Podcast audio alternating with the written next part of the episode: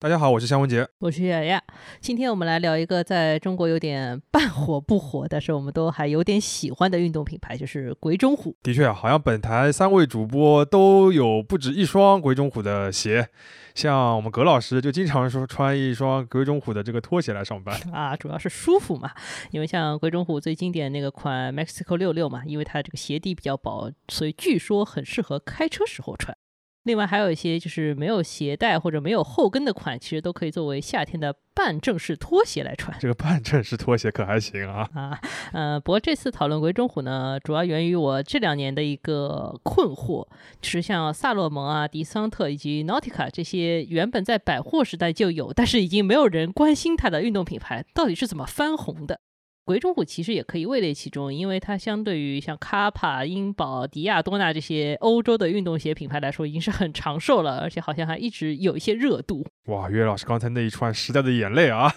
呃，不过我理解的话，其实你想表达就是鬼冢虎这个品牌，呃，它其实经历过不少的起伏啊，然后现在还能保证有热度，是蛮不容易的。呃，而且回看鬼冢虎的品牌历史的话，就会发现它其实是一九四九年就创立了，到现在都已经七十四年了，其实已经是蛮长的一个历史。嗯，这个期间呢，整个品牌本身经历过几次比较重要的转型，所以它在所谓的落寞之后能够复兴，而且是再复兴。所以这期节目呢，我们就想介绍一下鬼冢虎的整个发展过程，以及它是如何两次实现品牌复兴的。最后呢，还会讨论一下它目前在中国市场会面临的一些挑战。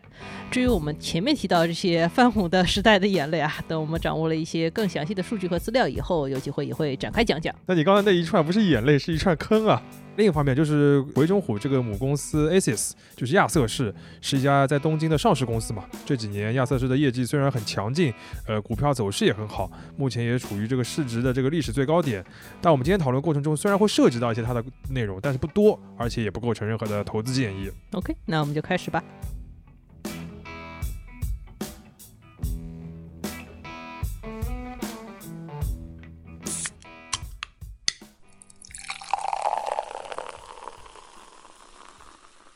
这里是商业就是这样。其实关于鬼冢虎的早期创业史，很多报道都写的比较详细了，这可能也是这个公司没什么新闻的另一种体现吧。嗯，因为没什么新闻，所以拼命的挖往日的辉煌。对啊。因为鬼冢虎的早期确实非常的辉煌，他的创始人鬼冢喜八郎在一九四九年是一个热血青年，他信奉一句拉丁文名言，叫中文叫“健全的精神源自于健康的体魄”，这个原文是个拉丁文啊，这里劳烦 Siri 帮我们念一下：Anima sana in corpore sano。时隔多年，我们又拜托 Siri 帮我们念文字了啊。呃，当然啊，这个运动还是一个比较大的概念。那鬼冢虎公司呢，其实从一开始就是做他最擅长的跑鞋，是吧？嗯，没有，他一开始其实做的是篮球鞋，而且这个篮球鞋名字非常诡异，叫 OK Basketball。非常傻的一个名字，嗯，对，而且据说这脚感很一般，所以说有点卖不动。直到一九五一年，鬼冢喜八郎有天晚上在家里吃海鲜沙拉，然后看到碗里的小章鱼脚以后，有了灵感，然后改了一下这个鞋底的花纹，大大的提升了这个鞋的抓地力，就变成了整个公司的第一个爆款。嗯，一个重要的设计改进是通过吃小章鱼得来的，多么随性的技术研发啊！但是很有用啊，也是在一九五一年，鬼冢虎分出了一部分精力去突破当时日本社会的一个时髦运动，就是长跑市场。当年他们设计出来一款很有日本特色的分脚趾跑鞋，Tabi，。是大脚趾和其他脚趾分开了一个跑鞋，然后呢，把这双鞋交给了当时年仅十九岁的马拉松运动员，叫田中茂树。结果田中茂树就是穿着这双很怪的鞋，在当年的波士顿马拉松比赛上面跑了个冠军啊！这个在电视剧里面看过啊，或者是小说里面看过，就是池井户润写的那个呃很著名的小说叫《鹿王》嘛，后来改编成电视剧的。对的，《鹿王》其实有一部分故事原型就是鬼冢虎的早期发家史，有兴趣的朋友可以找来看看。话说回来，在田中茂树之后，鬼冢虎的这个诡异的跑鞋就直接进入了全球顶级跑者的视野。到了几年之后，一九六四年东京奥运会上，穿着鬼冢虎运动鞋的运动员其实拿下了总共四十六块奖牌。嗯，那个时候日本的这个跑步的兴起，其实就是前几年中国市场也非常能够理解嘛，就是有点像是那个时候日本的一个翻版。而且在那个时代，其实运动品牌做奥运营销还算是比较早期的啊。在国政虎之前的话，比较有名的也就像阿迪达斯这样的老牌的公司，能够在奥运会上面，它的这个产品能拿到那么多实实在在的奖牌，在当年这个广告效应可想而知还是比较强的。嗯，确实。那到了再下一届的墨西哥奥运会，鬼冢虎就已经升级了，它成为了日本。国家队官方赞助商，那他其实想在产品之外再强化一下自己的品牌，所以在一九六六年，鬼冢虎就推出了目前鞋身上面标志的一个虎爪 logo，就是两条曲线和一组平行线的一个组合。说实话，就不看这个历史之前，我根本就不知道这是个虎爪，只知道这是鬼冢虎的一个标志。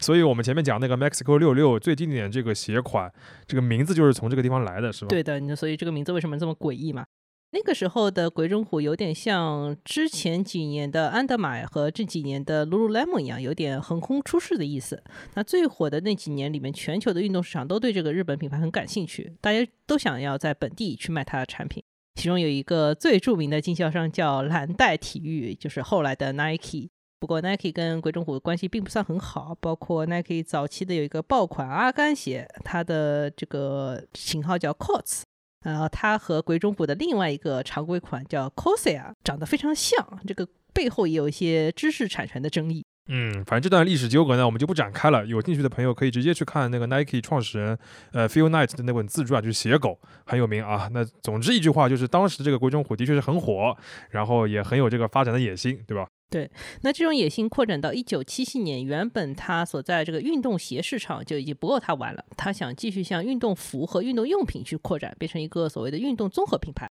所以当年鬼冢虎就跟另外两家主营运动服饰的日本公司，一家叫 GTO，一家叫 Jalank 合并了，然后变成了现在的亚瑟士 ASICS 公司。ASICS 这个名字呢，就是我们前面让 Siri 念的那句拉丁语的首字母组合啊，这五个字。它健全精神源自于健康体魄的这个理念呢，也是目前亚瑟士的一个品牌精神。嗯，包括这个虎爪纹，后来在亚瑟士的鞋上也都有嘛，感觉就是一个传承的一个有趣的概念。嗯，设计上可能有一些关系，但是其他层面还是很不一样的。比如说亚瑟士成立以后，它主要研发都是那种下一代的缓震技术了。比如说一九八六年发布的那个非常有名的 ACE Gel，就是一个凝胶材料，跟原来鬼冢虎用的那个缓震材料思路就是很不一样了。另外，我觉得这个具体到鞋上面，这个设计语言差别也非常大了。因为鬼冢虎的这个鞋型是非常细长的，然后有一个很窄的鞋底，有时候你如果不注意的话，会有点走路不太稳。呃，亚瑟士的鞋型呢，一般来说是比较宽大的，讲究一个稳定。它其实走向了更现代化的专业运动鞋的思路。同意啊，其实我现在穿鬼冢虎那个经典的款已经比较少了，就因为它比较窄。但是我呢又是个平脚底，就脚底很宽嘛，所以它就是有点有点挤到。嗯，当然，追求先进的技术和设计是包括像亚瑟士、美津浓、New Balance 和 Brooks 这四大跑鞋公司已经持续在做的事情了。那你如果固守原有的方案，就是很容易在这种小众市场的竞争中被甩开的。嗯，但是这里有个点还是要回来说一下，因为亚瑟士之后这个快速的发展跟鬼冢虎这个品牌就没有关系了。实际上，在一九七七年三家公司合并为亚瑟士之后，鬼冢 Oniska 这个部分呢，就其实从公司的品牌序列中消失了。ASIS 的官网页面上面说。新公司当年曾经开过一次品牌发表会，当时披露的只有两个品牌，一个叫 ASIS，一个叫 ASIS Tiger。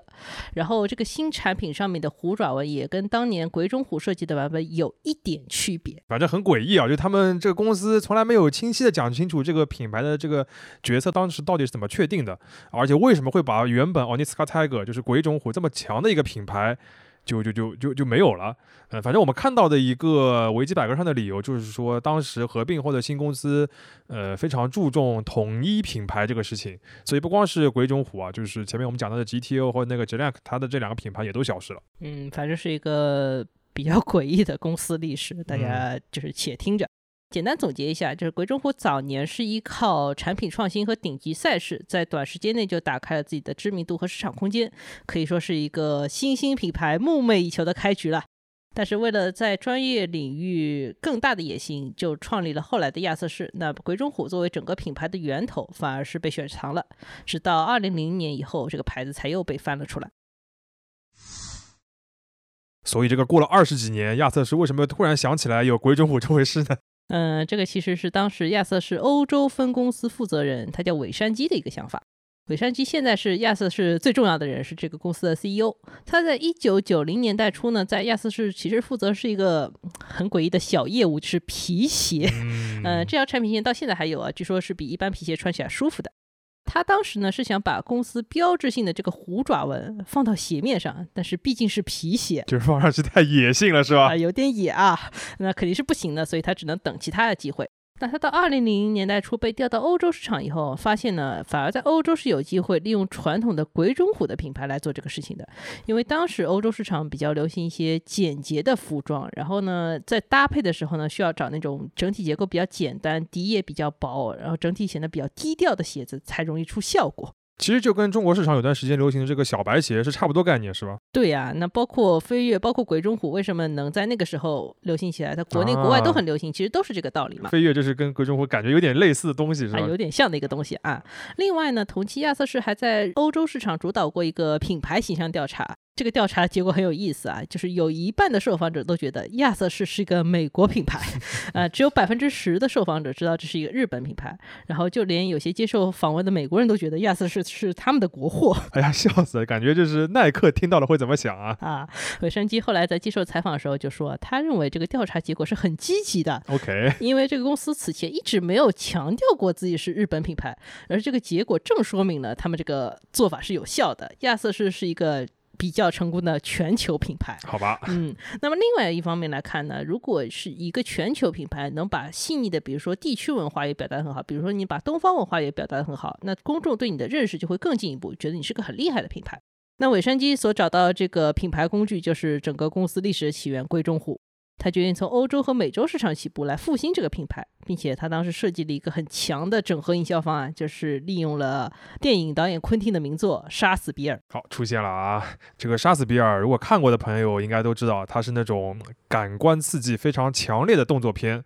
而且这个应该是女主角吧，就是乌玛瑟曼在里面就是复刻了李小龙在《死亡游戏》里面的一个经典的这个造型，对吧？就是黑色的条纹的那种亮黄色的紧身运动服，然后在里面打架。他配的那双鞋子就是同样颜色色的一个鬼冢虎的运动鞋。啊、这里我必须要稍微展开讲一下，就是杀死比尔这个经典桥段，确实大范围的致敬了李小龙和《死亡游戏》。但是我今天又把《死亡游戏》里面的几场打戏都看了一遍，发现那个时候李小龙在拍摄时候穿的鞋，就是有一些是传统的中式练功鞋，也有一些带条纹的帆布鞋，但都不是鬼冢虎。那最经典的那场，他穿的所谓的鬼冢虎运动鞋，确实它的主体是黄色的，但是这个平行条纹，黑色平行条纹有三条，不是两条，所以不是那个虎爪纹。啊、是一条山寨的虎爪。嗯，据说李小龙自己确实是比较喜欢穿鬼冢虎的，但是没有正式的体现在《死亡游戏》里面。但是因为大家有这个印象，加上这个鞋又山寨的比较逼真，所以就最后是有点以讹传讹的流传下来的。所以就是说，这个杀死比尔反而是就是给这个亚瑟士或者说给鬼冢虎一个拨乱反正的机会，啊，对，然后把这个当时就当做营销。是的啊，如果你去看《杀死比尔》片尾的那个制作和赞助名单，其实是可以找到亚瑟士的名字的，而且是排在 Nike 的前面。嗯，这个影片上映之后的二零零三年，亚瑟士马上请了一家荷兰的广告代理商，在西欧市场做了一轮相关的话题营销。嗯，不得不说，这个二零零三年的话题营销，就算放到现在也是非常潮的。嗯，根据尾山基的回忆呢，当时他们请了很多影评人去看这个电影的首映式，而且还在法国电视台赞助了两次免费播放《杀死比尔》的时段，就是不用花钱你就可以看整部电影。嗯然后他也送了一些鞋给当时的 DJ，很像现在的 C 定啊。嗯，另外呢，当时亚瑟士也做了一些传统的电视广告和平面广告，同时呢也限量发售了电影同款的 Mexico 六六啊。限量发售，很会的，对吧？啊，对，反正这一套组合拳打下来，这个欧洲人已经彻底被亚洲文化和产品冲晕了。那等到二零零五年，鬼冢虎的独立门店就在巴黎和伦敦顺利的开出来了。次年又大举进入了阿姆斯特丹和柏林。那通过直营店就可以更全面的展现自己的产品和品牌形象。那鬼冢虎就因此很顺利的回到了这个社会的视野里面。我觉得这个策略的巧妙之处在于，鬼冢虎它没有选择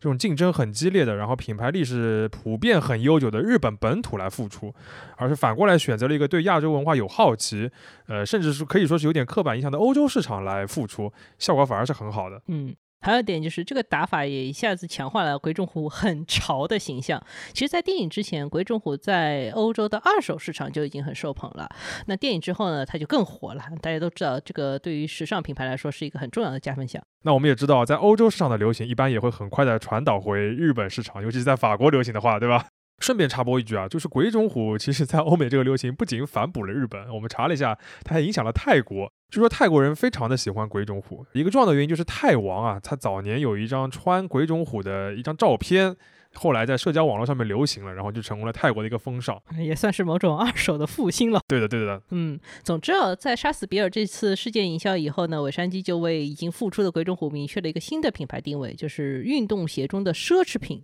首先呢，它要使用大量的真皮；其次呢，它会选择在精品店和买手店这种高级的渠道销售，然后还几乎不打折。确实不打折，而且它还基本上做到了以欧洲为代表的海外市场销售占比始终在百分之八十五以上。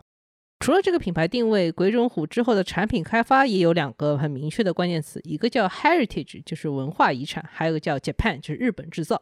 那这两者结合呢，最后就变成了2008年鬼冢虎推出了一个高端线，叫 Nippon Made，全部的 Nippon Made 的鞋的制作工序都要在日本国内完成，也会用到一些更细致的扎染、上色、涂层之类的手工工艺。嗯，你在现在国内的一些鬼冢虎的门店里面都可以看到它一个专门的一个一个货架，对吧？就是摆那个 Nippon Made。反正你可以把它理解为一种产品的定位嘛，然后这种定位完了之后，它这个自然价格就更高了，对吧？品牌形象和收入都有保证了。嗯，简单总结一下，呃，尾山鸡是基于它在欧洲市场的一些需求观察，以及它内心这个小火苗啊，然后再加上杀死比尔这一轮非常成功的世界营销，就让鬼冢虎成功的从一个已经蒙尘了或者已经完全被人忘记的老品牌，变成了一个广受欧洲追捧的一个复古款。之后呢，他还在复古这个关键词上继续叠 buff，让鬼冢虎精品化，甚至是奢侈品化。这个其实就拉开了跟亚瑟士主力产品的一个差异，就开辟了一个全新的市场。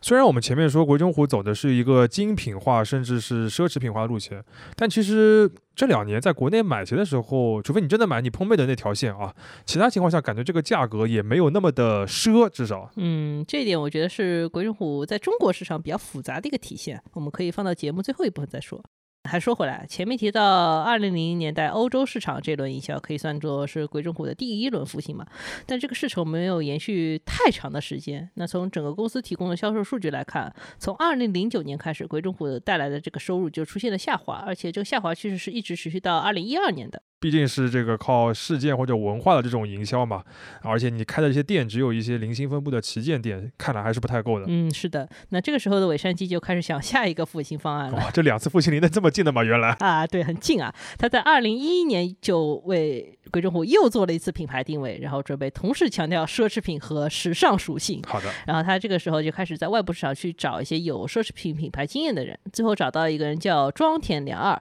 他在加入鬼冢虎之前呢，是分别在 Fendi 和 Max Mara 工作过，他现在是鬼冢虎的全球品牌负责人。这个人就是他找到一个非常好的职业经理人，就一直在强调说鬼冢虎的这个品牌形象是什么样子的。除了这一位职业经理人，鬼冢虎还在二零一二年引入了一位设计师，他叫 Andrea Poplio。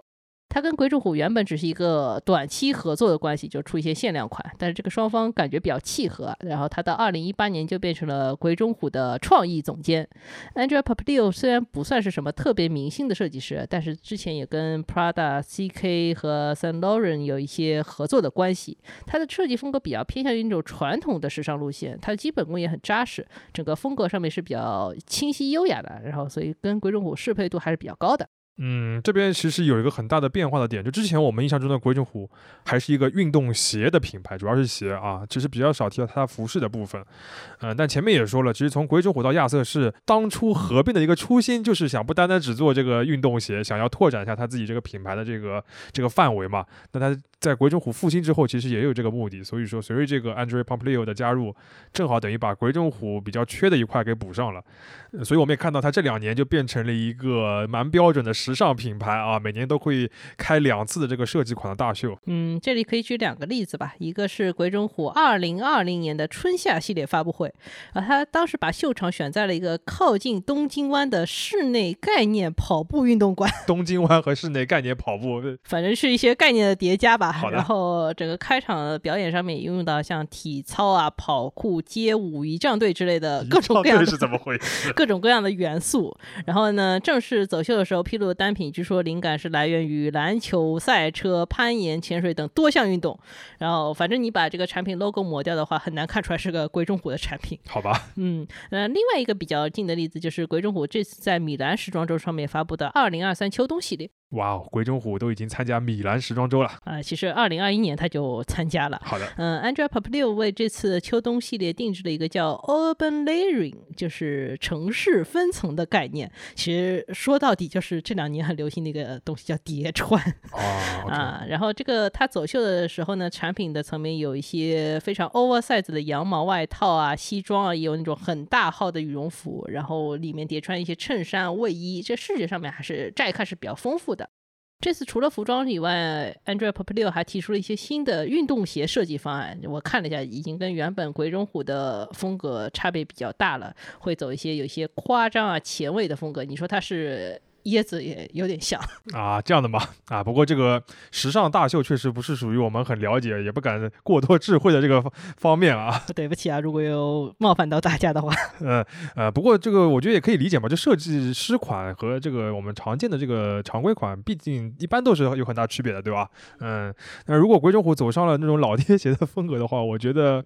和品牌原本的气质差距也确实是比较大了，嗯，应该不至于。于啊。我觉得这个怎么说呢，就是时尚化的代价吧。实际上，自从这个新的一轮品牌定位之后呢，鬼冢虎就是经常和各种年轻的设计师啊、IP 形象还有潮流人士有一些小范围的合作。另外，在二零一九年整个品牌成立七十周年的时候，鬼冢虎还跟纪梵希有过合作。二零二零年又跟华伦天奴有一个合作款。虽然这两个品牌都不算什么最顶级的奢侈品啊，但是可以看出来鬼冢虎在时尚化和奢侈品化这个决心是很强的。嗯，这个第二次的复兴，如果于老师这次不讲的话，其实我们普通的消费者有可能没有那么强的概念，对吧？因为对于嗯中国的消费者来说的话，鬼冢虎就这几年开的店比较多，是一个我们比较有实感的东西。嗯，那么这种这个时尚的这种定位的变化，最终在财务数据上面有反映出来吗？呃，我觉得是有的，因为你如果看鬼冢虎二零一三年的营收，会发现它比二零一二年差不多翻了一番，那之后几年也是持续的往上走的。当然，我们没有办法完全把业绩向好归因于这次时尚化的转型，但它首先肯定给鬼冢虎带来一个新的面貌，其次呢，也带来一块原本其实被大大忽略的营收，就是时尚化的运动服饰。那前面我们讲了鬼冢虎的两次品牌复兴，一次靠的是欧洲市场，另外一次靠这个欧洲出身的创意总监。对于日本品牌来说，确实是一个很奇妙的思路啊。但又很可理解，对吧？啊，对。最后我们再来讲讲鬼冢虎的现在。其实，二零一九年鬼冢虎宣布过一次独立，不过这次独立也不算完全独立，它依然在这个亚瑟士集团的组织架构里面。但是呢，他开始拥有自己的销售市场和策略部门了。根据我们前面提到那个职业经理人庄田良二的说法，这个就有助于品牌自己做一些中小型的决策，比如说你增加一些门店或者强化在电商上的投入，就可以比较顺利的推下去了。啊，这个什么中小型的决策了，什么内部的部分的独立，可能就是日本公司这种做到一半的这种改革的感觉，是吧？嗯哎，那这种体现到实际情况的话，比如像现在鬼冢虎在中国的门店，都能算是鬼冢虎自己的吗？啊，这个还真不是啊！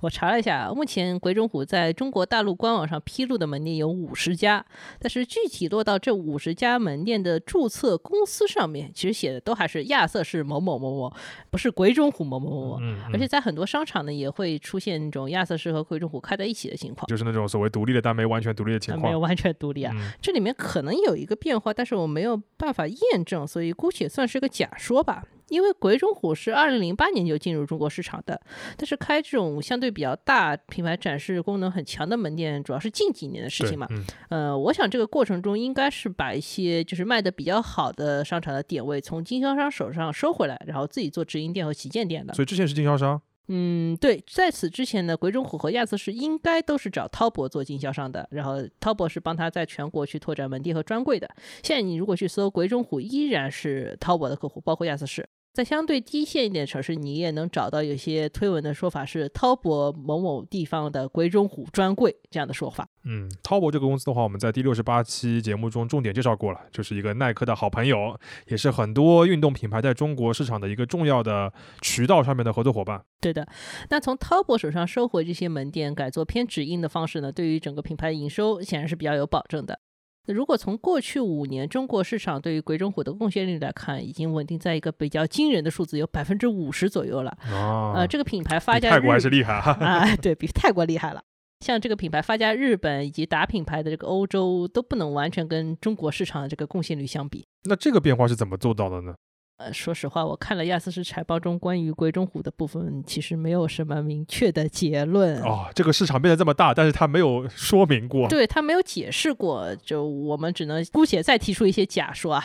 嗯，因为二零一八年鬼冢虎宣布过一个品牌代言人，在中国的就是李宇春。嗯、嗯，这个宣布当时肯定是带量的。当然，这个品牌还有另外一位男性代言人，不过他 flop 掉了，我们就不提了啊。OK，嗯，除了李宇春，还有一个有可能就是中国有比较发达的电电商市场，那它有可能说在这个部分比日本或者说欧洲要卖得更好一点。但是除了这个两个假设性的方式以外，我觉得贵中虎在中国市场并没有拿出什么很特别的品牌营销方案或者是卖货的策略。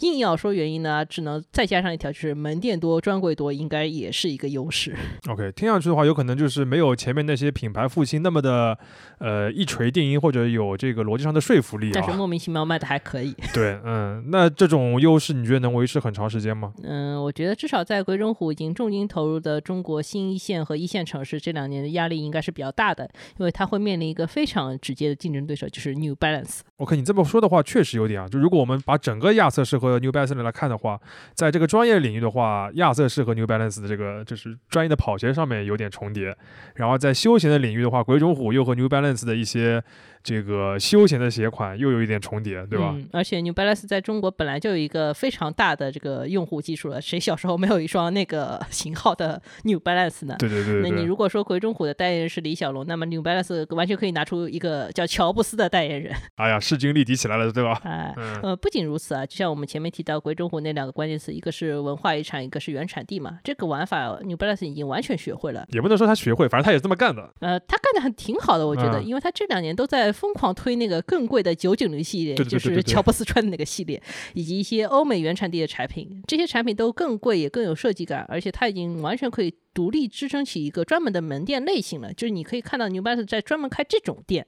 那像你前面提到的鬼冢虎的 Nippon Made，到现在都还是鬼冢虎店里的一个专柜，对，那它就完全没有办法做到这样的规模。而且 New Balance 其实本身也有比较好的这个休闲运动的这个基础嘛，而且这两年和各种比较可爱的 IP 合作也非常的多。呃，我感觉在品牌的声量啊、品牌的层次，还有最终的销售上面，在中国市场应该都还能压鬼冢虎一头，就规模本身就比较大吧，应该这么说。嗯，不过我觉得归根到底是亚瑟士在乎在乎这个事情，我觉得他们也不是很在乎啊。嗯，因为不管是鬼冢虎还是亚瑟士的整体，它的整个业绩都在一个上升期，就是每年都在涨百分之十几、二十，甚至百分之四十的时候，这个公司有可能根本不特别在意就是竞争对手的一个问题。嗯，这个毕竟也是鞋和一些其他的我们比较习惯的那种，就是一定要分出一个寡头的那种行业不太一样嘛，就是鞋没有必要一家一定要压过另一家的，所以说亚瑟只要自己增长就可以了。对的，嗯，讲到这里啊，我对日本品牌还有一个长期印象，也有可能是偏见啊，就是这些公司普遍比较佛系，嗯，而且他们好像都能在接受比较低的利润率的这个前提下，缓慢的持续发展，就是不赚大钱，但是一定要活得很久。嗯在这里面好像也有一个前提，就是这个公司一定要很笃定自己的方向，再去做坚持的这个工作，不能在坚持的这个过程中有很明显的动摇。嗯，比如亚瑟士，它总体来说是比较坚持这个专业运动方向的，所以在中国呢，这个就要付出一定代价。这个代价就是你要等很长的时间，等整个城市里面运动人数的这个基数慢慢涨上来，你才有可能去赚到这个钱。对。那在这个等待过程中呢，我觉得亚瑟士其实有一段时间是有点坐不住的。呃，我们前面不是提到有一段时间亚瑟士有一个兄弟品牌叫 ASICS Tiger 嘛？这个这个品牌其实只做到一九九零年代，可能因为它的业绩不太好，也被封存了。结果到二零一五年，亚瑟士又把它重新拿出来，变成一个介于亚瑟士和鬼冢虎之间的定位。做了一些什么技术感和流行性兼具的风格，然后去做一些什么经典复刻款。这个公司啊，我们看它的历史，它这个品牌真的是非常搞，就是你当年是为了合并成一个品牌，然后你把奥尼斯卡这个鬼冢这个东西给去掉了，留下个那个 Asis Tiger，然后现在你鬼冢虎都已经复兴了，然后你又还是把那个 Asis Tiger 又拿回来，就是这个逻辑其实是搞不太清楚的。我觉得，反正从目前这个阶段来看，Asis Tiger 属实是一条非常鸡肋的复兴。对你有鬼冢虎在了已经。对，就是不管是流行还是经典，Asis 和鬼冢虎自己都已经在做了。你现在加这条支线，其实是进一步加剧用户对于整个品牌的认知混乱，你根本搞不清楚这三个品牌之间是什么关系。嗯，这个就是你前面说的摇摆的这个问题。嗯，对的，我觉得鬼冢虎现在自己也有一些摇摆的问题，就是它怎么平衡好复古运动和新兴时尚两个词之间的关系。这个两个词呢，其实就是两次复兴给这个品牌种下的一个长期的，或者说考验也好，或者说隐患也好，总之是一个需要去讨论的问题吧。嗯，那如果说回到健全精神源自于健康体魄这个品牌精神，那么选择哪条路可能是一个很明确的结果，你就选择运动嘛。对。但是七十多年以后的这个全球的运动市场，其实所重视的已经远远不是运动本身，而是一种非常杂糅的，甚至有一点符号化的生活方式。那如果在这样的复杂局面中无法真正明确自己的定位，那我们有可能要期待龟中虎的第三次复兴了。商业就是这样。